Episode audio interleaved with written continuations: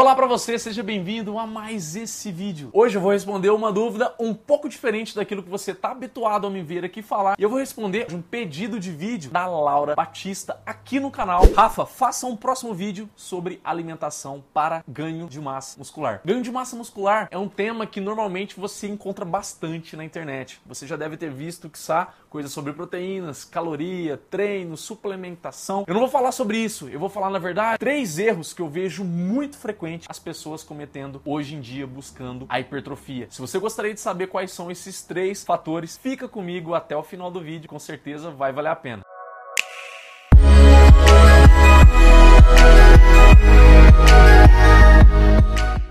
Sempre, antes da gente entrar no assunto, eu gostaria de pedir muito para você, se esse tema, se realmente é algo que vai te ajudar, eu peço que você já deixe o gostei aqui nesse vídeo. Isso ajuda a posicionar ele, a mostrar que esse conteúdo foi legal para você, te ajudou. E assim, o YouTube, o Facebook, depende de onde você está me vendo, ele vai levar esse conteúdo para outra pessoa também que possa ter a dúvida semelhante à sua. Se você é novo por aqui, não se esqueça de se inscrever. Aqui abaixo, botãozinho vermelho escrito inscrever-se, clica nele, você vai estar inscrito, mas também também aproveita, tem um sininho logo do lado do botão. Clica nele também, que você vai mostrar para o YouTube toda vez que eu publicar um vídeo novo, ele vai te notificar e assim fica muito mais fácil. A gente tá aqui junto toda terça e quinta-feira. Ah, e claro, se você tá me assistindo no podcast, não esquece de deixar o seu review. Recado dado, vamos ao tema em si. Muitíssimas pessoas e também pacientes meus acabam cometendo alguns erros. E hoje eu filtrei três principais para realmente te ajudar, te ensinar. E olha só, já tome nota aí. O primeiro erro é talvez o mais mais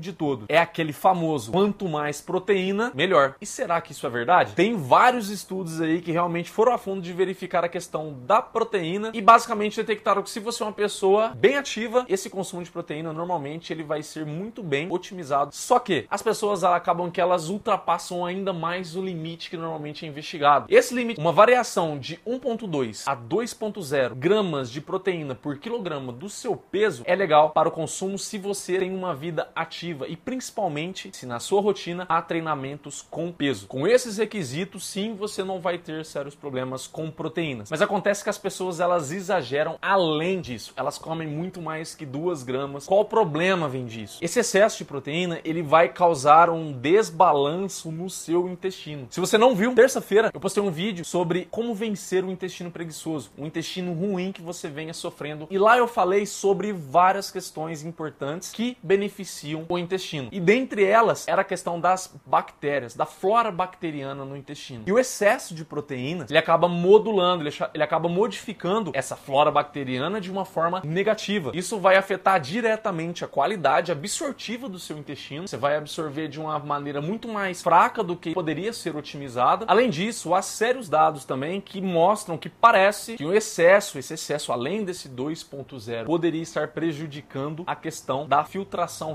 ou seja, dos seus rins. Isso ainda é bastante discutível, porque há também dados que mostram que não, só que há sim um alerta para que tenha esse cuidado que possa ser prejudicado. E o segundo erro realmente está ligado a pessoas que possuem uma dificuldade grande em ganhar peso, em desenvolver também a hipertrofia muscular. Essas pessoas ditas com metabolismo rápido, etc, já passei por isso, então eu sei do que eu estou falando literalmente, elas acabam buscando soluções até diferenciadas em relação ao público em geral que busca uma hipertrofia. E normalmente uma das saídas que esse público acaba encontrando é o uso de hipercalórico, o famoso massa. Quando você faz o uso desse tipo de suplemento, em sua grande maioria, a composição do principal carboidrato desse suplemento é maltodextrina. Isso é um tipo de carboidrato considerado de índice glicêmico mais intermediário para alto. E esse excesso de maltodextrina, ela vai ter um efeito semelhante ao da proteína do erro número 1. Com esse excesso de maltodextrina no seu intestino, vai sobrar maltodextrina, vai sobrar glicose no intestino e vai favorecer a fermentação bacteriana. Normalmente essas pessoas ela tem a ideia que eu vou tomar aquela massa, aquele hipercalórico e tudo aquilo vai ser absorvido. E não vai ser absorvido. Seu intestino ele tem uma capacidade limitada de absorção. E se você exagerar na proteína, se você exagera com esses hipercalóricos, esse excesso de maltodextrina, ele vai causar essa fermentação no intestino, modulando de uma forma negativa. Com isso, cada vez mais você vai mais fermentando, produzindo gases no caso e não absorvendo como você gostaria. Isso vira um ciclo que cada vez mais seu intestino vai sendo prejudicado, você vai tomando, você vai produzindo flatulência e isso vai se acentuando esse quadro, você não vai ganhando peso. Você pode até desenvolver diarreias, você pode desenvolver alguns efeitos colaterais com o uso de hipercalórico. É proibido, Rafael, usar hipercalóricos? Não. Se você for fazer um uso de hipercalórico, procura controlar a qualidade dele. Veja sempre opções que tenham menor concentração de maltodextrina e um outro tipo de carboidrato mais complexo normalmente utilizado. E o último e terceiro erro, com certeza, não é necessariamente aquele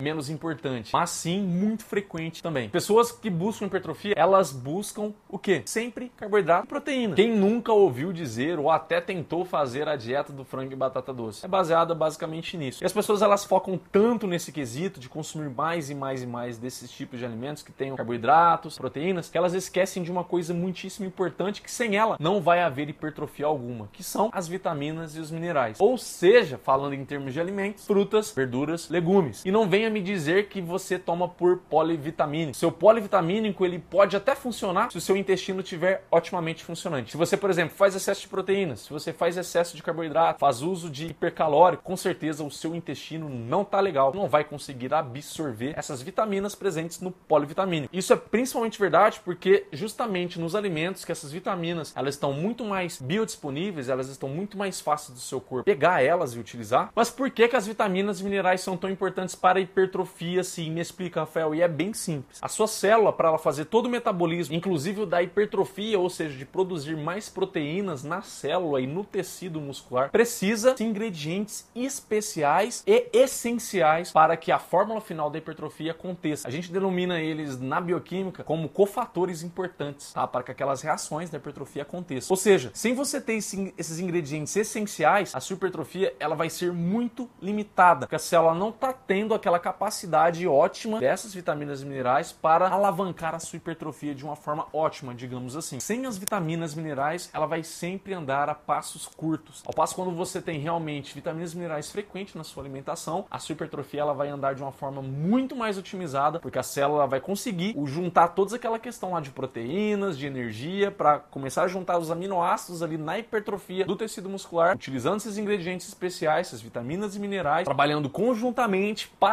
sim chegar ao final de uma hipertrofia bem mais otimizado para você. E aí, você gostou desse vídeo? Te ajudei de alguma forma? Se sim, compartilha ele, leva ele à frente aí, talvez dos seus amigos e amigas que buscam hipertrofia muscular, ou talvez até você tenha algum amigo ou amiga que cometam desses três erros aí, já mostra também esse vídeo para eles, pra eles ficarem atenados, mudarem o tipo de estratégia deles e começarem a colher resultados totalmente diferentes e melhores. Obrigado por estar comigo, obrigado pela sua presença e atenção. Eu vejo você no próximo vídeo. Até lá!